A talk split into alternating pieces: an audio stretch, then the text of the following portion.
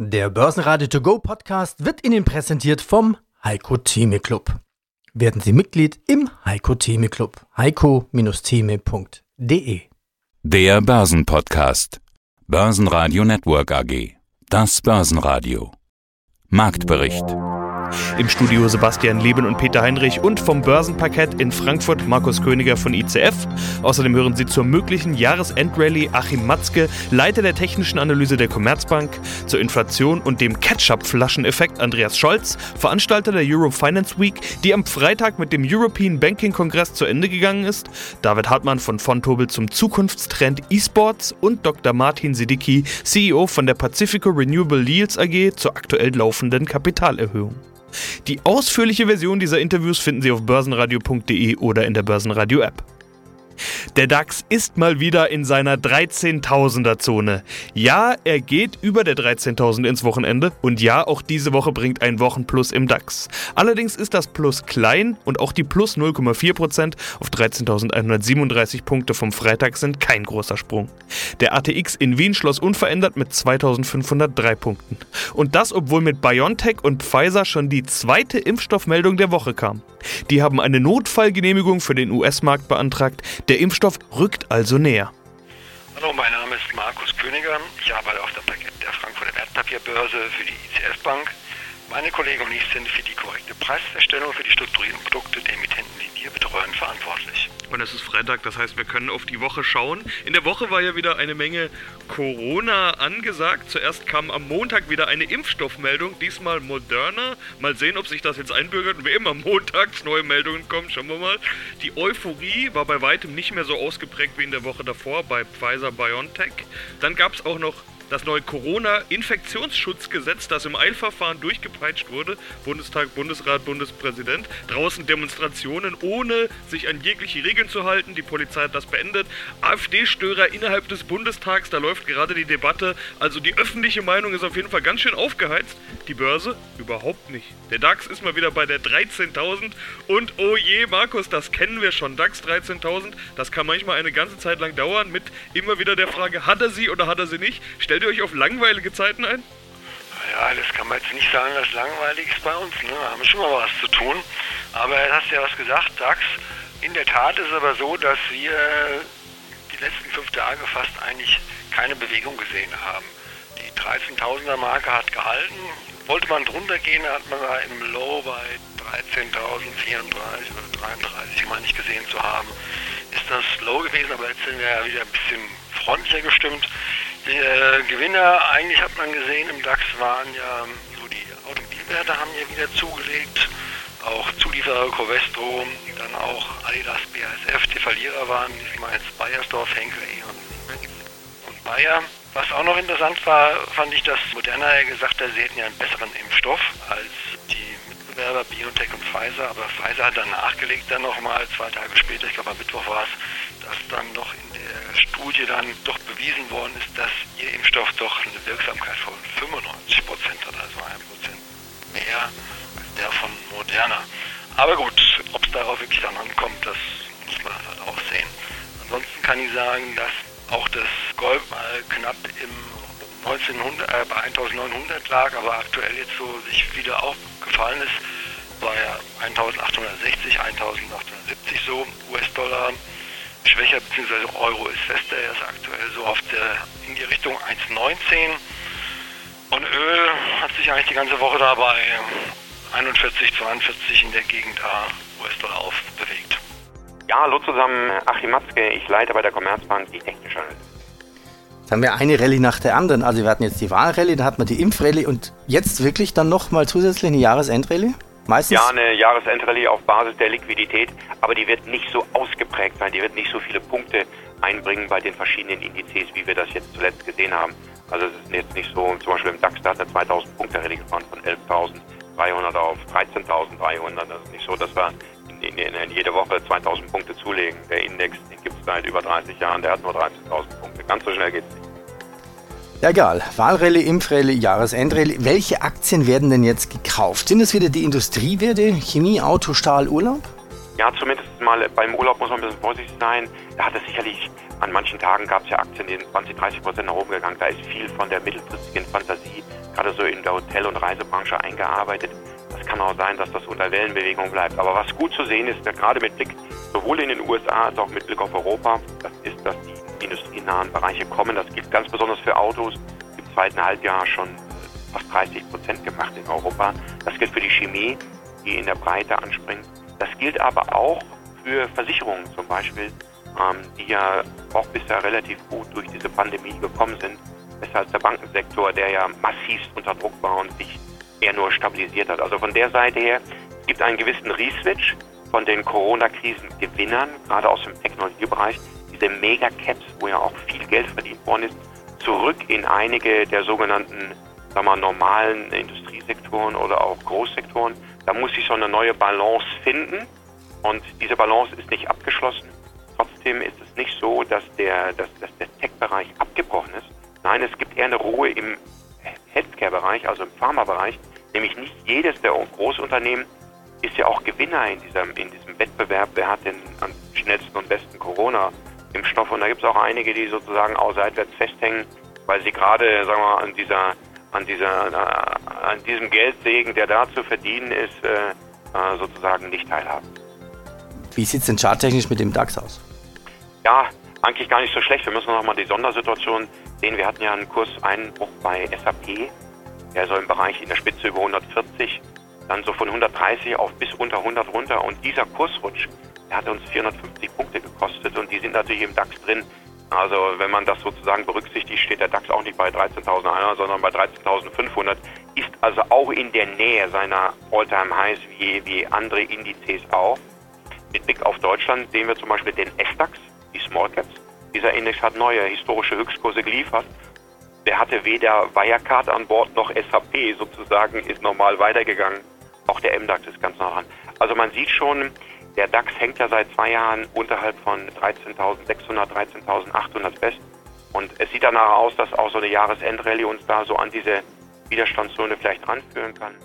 Mein Name ist Andreas Scholz von der DFV Eurofinance Group und ich melde mich heute direkt aus Frankfurt am Main vom 30. Frankfurt European Banking Kongress aus der alten Oper, den wir hier im Rahmen der Eurofinance Week ausrichten. Gab es auf der European Banking Kongress oder auf der ganzen Week eine Aussage zur Inflation? Weil heute geht durch die Pressemeldung ähm, ein Zitat eines etwas berühmteren Fondsmanagers, der geht von einer höheren Inflation aus, sogar teilweise zweistellig. Das hat mich überrascht. Entweder liegt er total daneben, aber wie ist die Einschätzung der Experten auf, mit dem Kongress? Ja, ich, ich, ich habe es versucht anzusprechen. Ich hatte ein gutes Gespräch mit Volker Wieland. Äh, Volker Wieland ist im Sachverständigenrat und wir haben über Geldpolitik gesprochen. Da, wo mir das fehlt mit den klassischen Geldpolitikern, versuche ich das mit den sogenannten ECB-Watchern, also den Volkswirten, die auch durchaus kritisch mal die EZB beobachten. Und wir haben diesen Ketchup-Flaschen-Effekt diskutiert. Äh, die Inflation kommt oder will nicht so richtig äh, in Gang kommen. Ich würde nicht von Deflation sprechen, aber die, die EZB selber oder die Präsidentin spricht von negativer Inflation. Das hat verschiedenste Ursachen. Ursachen, da könnten wir jetzt stundenlang diskutieren, aber die Inflation, also das Ziel, was die EZB sich selber gestellt hat von, von äh, zwei Prozent, unter aber nahe zwei Prozent, das verfehlt sie immer und immer wieder, aus welchen Gründen auch immer, aber viele warnen, irgendwo muss das Geld ja vielleicht auch mal wieder in Richtung Verbraucherpreise wandern und im Moment sehen wir eine Vermögenspreisinflation an vielen Märkten, aber eben keine Verbraucherpreisinflation und das liegt zum Teil an den, an den Importpreisen, die die sehr schwach sind, das hat auch Volker Wieland gesagt, aber der Blick voraus zeigt Risiken und äh, dieser Ketchup-Flascheneffekt, ich finde dieses Bild immer ganz schön, wir schütteln und schütteln, Peter, und es will nichts aus der Flasche rauskommen, aber irgendwann macht es dann mal blub.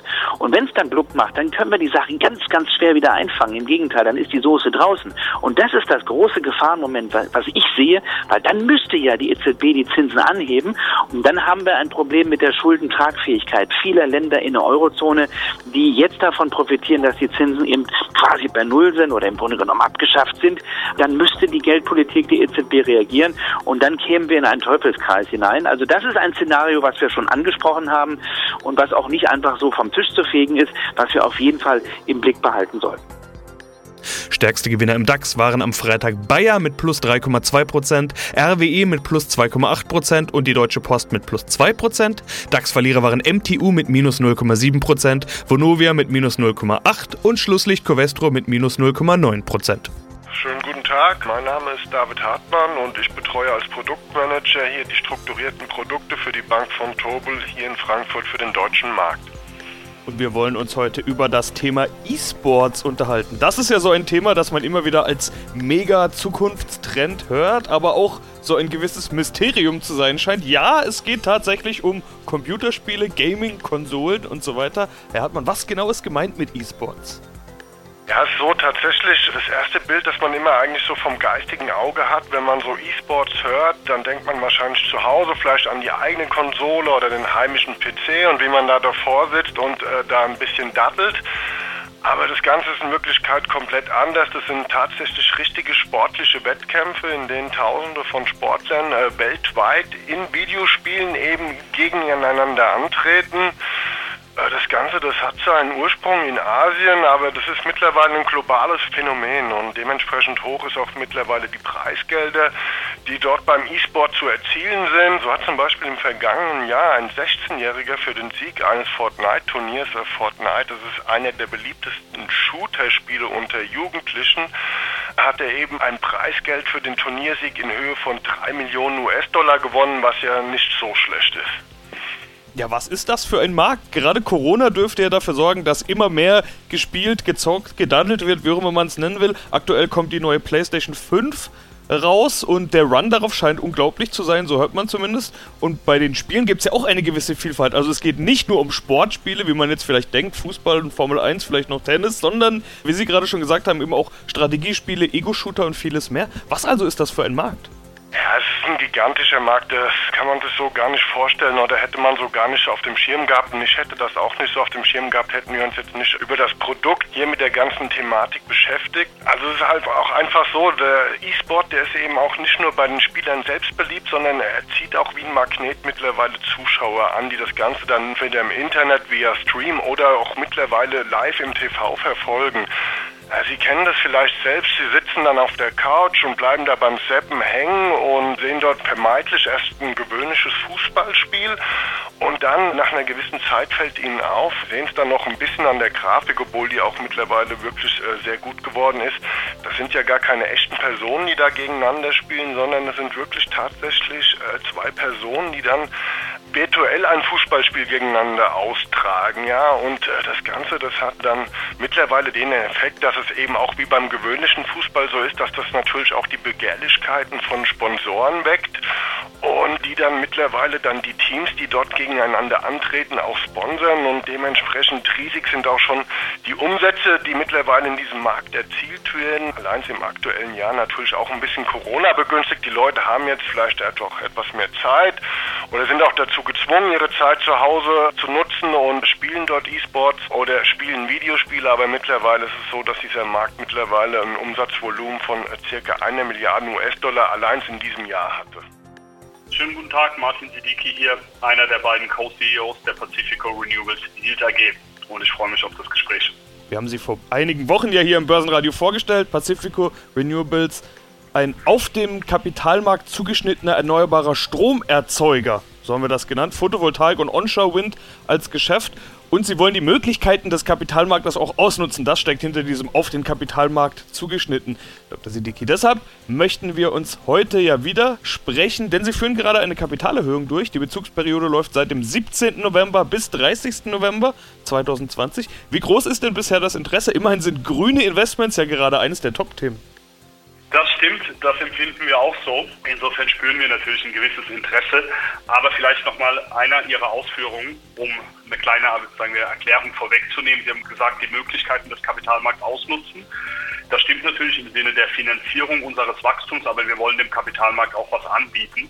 Und auf den Kapitalmarkt zugeschnitten heißt nach unserem Verständnis eben auch, dass wir unsere Kapitalmaßnahmen immer sehr strikt an eine Mittelverwendung binden. Also wir haben ganz bewusst davon Abstand genommen, irgendwann mal einen großen IPO zu machen, schrittweise Geld zu investieren, da die Renditen, die wir verdienen, gut sind aber nicht mehr so gut sind, wenn man über ein, zwei, drei Jahre nicht investiert ist. Insofern heißt für uns zugeschnitten auf den Kapitalmarkt nicht nur das auszunutzen oder für sich zu nutzen, sondern eben dem Kapitalmarkt auch ein sehr interessantes Produkt anzubieten, beziehungsweise ein sehr interessantes Unternehmen, das auch im Sinne des Kapitalmarkts auf ihn zugeschnitten ist, nämlich dass die Kapitalerhöhung auch immer mit einer sehr konkreten Akquisitions- oder Investitionsmöglichkeit einhergeht.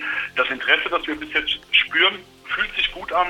Selbstverständlich sind wir noch nicht in der Phase, in der wir, sagen wir, die absolute Visibilität auf jeden einzelnen Investor haben. Wir sprechen viel mit Investoren, erhalten gutes Feedback, sicherlich auch auf der Grundlage, dass wir schon Anfang des Jahres viele Investoren kennengelernt haben, die sich das Ganze mal angeschaut haben, jetzt an dem Punkt sind, wo sie sehen, da greift ein Rad ins andere, das Geschäftsmodell funktioniert, das Unternehmen bietet hier was Spannendes an und das ist natürlich ein sehr schöner Dialog, den wir da gerade führen. Ja, die Anker-Investoren, die sind ja auch dabei, das wurde schon gemeldet. Alexander Samba ist ja ein prominenter Name, der da dahinter steckt. Das ist wohl aus Ihrer Sicht eine der wichtigsten Botschaften. Also das Interesse und die Bereitschaft der Anker-Investoren ist da, ihre Kapitalmaßnahmen auch und ihren Wachstumskurs zu unterstützen. Ganz klar, für uns wahnsinnig wichtig, wenn man sich das Geschäftsmodell ansieht und auch wie wir es über die Jahre entwickeln wollen, ist der Anker-Investor für uns wahnsinnig wichtig. Ich habe ja anfänglich erwähnt, dass wir eben von dem IPO abgesehen haben und eben schrittweise über gezielte Kapitalmaßnahmen an Akquisitionen gebunden wachsen wollen. Das fühlt sich natürlich erstmal oder hört sich erstmal sehr geradlinig an, aber die Transaktionssicherheit, die uns unser strategischer Anker-Investor bietet, ist unfassbar wichtig. Und gleichzeitig ist natürlich auch die Balance sehr wichtig zwischen der Transaktionssicherheit, die er uns bietet, dem Commitment, das er damit zum Ausdruck bringt, aber zeitgleich eben auch den Streubesitz der Aktie zu erhöhen und dadurch natürlich jetzt auch ein Commitment gezeigt hat, beziehungsweise ein Volumen, das er gerne zeichnen würde, das uns natürlich auch ermöglicht, die Aktie im Sinne der Sekundärmarktliquidität weiterzuentwickeln.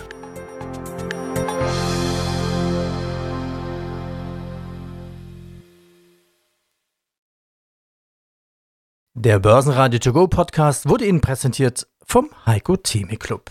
Werden Sie Mitglied im Heiko Theme Club. heiko-theme.de